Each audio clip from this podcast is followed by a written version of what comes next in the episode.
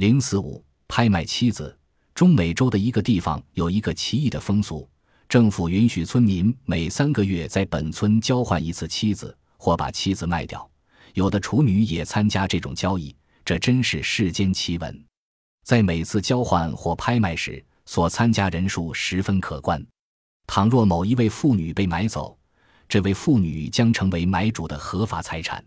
如果这位妇女潜逃，卖主就必须把卖款归还原主。通常。这种交易是在晨光初露的早晨进行。如有处女参加，他们将优先被拍卖，其次才是已婚妇女。如果被卖者生育过，那么他的身价将高于一般人。由于一起买卖的兴隆，有些妇女在十五年内竟改变姓氏达八十次之多。